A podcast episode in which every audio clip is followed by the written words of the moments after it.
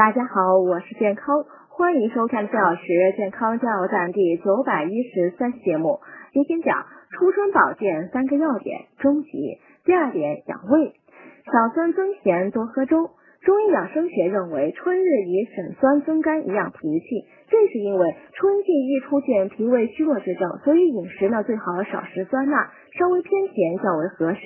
而中医认为呢，粥类饮食最养脾胃。如果平时感觉胃脘隐痛、食欲不太好，容易口干咽燥，甚至形体消瘦、舌红少苔，那么不妨吃些山药百合大枣粥。